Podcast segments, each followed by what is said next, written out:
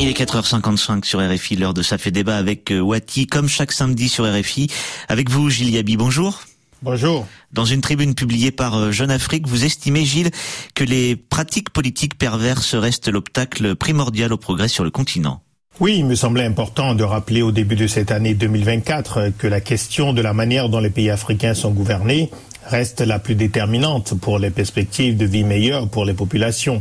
J'avais hésité entre proposer un texte sur l'impératif des réformes des systèmes éducatifs ou proposer une tribune sur les changements politiques et institutionnels en Afrique.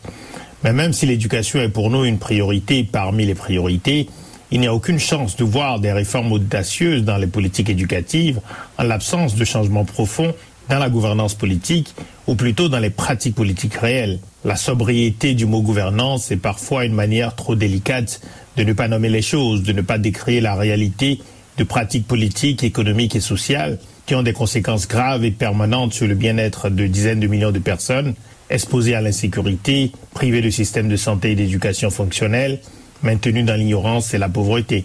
Même au sein des catégories sociales qui ne sont pas les plus défavorisées et dans des pays qui ne sont pas en crise sécuritaire ou économique aiguë, beaucoup de jeunes partent ou rêvent de partir, dépités qu'ils sont par le spectacle offert par des responsables politiques qui ne se préoccupent manifestement que de la conservation de leurs privilèges et de la redistribution des rentes au sein de leurs cercles familiaux et de leur clientèle politique. Dans cette tribune, Gilles, vous partez des images que vous qualifiez de pathétiques, celles du président Ali Bongo juste après son renversement appelant à l'aide avec un make noise célèbre,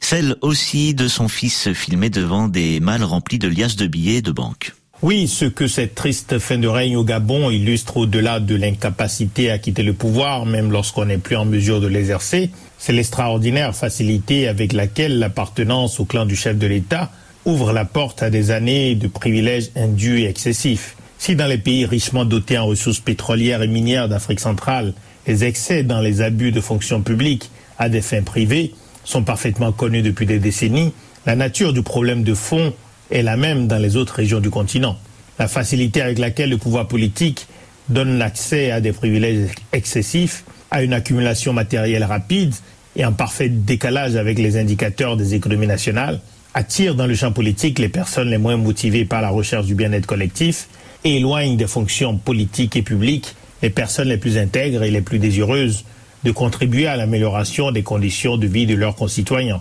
Il suffit de discuter en privé avec des personnalités qui ont exercé des fonctions politiques ou publiques importantes dans différents pays pour avoir la confirmation de l'immensité du gâchis provoqué par la soumission de choix cruciaux aux considérations de la politique partisane et des gains privés à court terme. L'occasion de rappeler certaines de vos propositions. Plutôt que de ruptures politiques spectaculaires qui viendraient, comme l'espèrent certains, d'autocrates patriotes miraculeusement éclairés issus de coups d'État, il nous semble plus raisonnable de pousser à des changements institutionnels qui augmenteraient les chances d'avoir de bons gouvernants et de réduire le risque que de mauvais gouvernants, même issus d'élections régulières, fassent des dégâts considérables dans leur pays. C'est la logique qui guide nos pistes d'action. On peut travailler à changer le rapport entre les gouvernants et les gouvernés par la fixation de limites claires au pouvoir discrétionnaire des chefs d'État, par le renforcement de toutes les institutions de contre-pouvoir, par le renforcement des institutions dédiées au contrôle de l'utilisation des ressources publiques,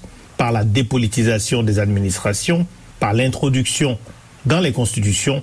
d'institutions indépendantes dédiées à l'éducation civique et à l'animation de débats publics annuels citoyens et structurés sur les grands domaines de l'action publique. Si on n'augmente pas la qualité du leadership politique, celle des institutions publiques et celle des institutions d'éducation et de formation, les pays africains continueront d'être écrasés par les grandes, les moyennes, les petites et même les très petites puissances du monde, un monde ouvert, complexe et dangereux, celui qui est le nôtre. Insister sur les changements internes visant à construire des États et des sociétés démocratiques, organisés et forts, ne signifie donc nullement ignorer les contraintes et les menaces extérieures. Bien au contraire.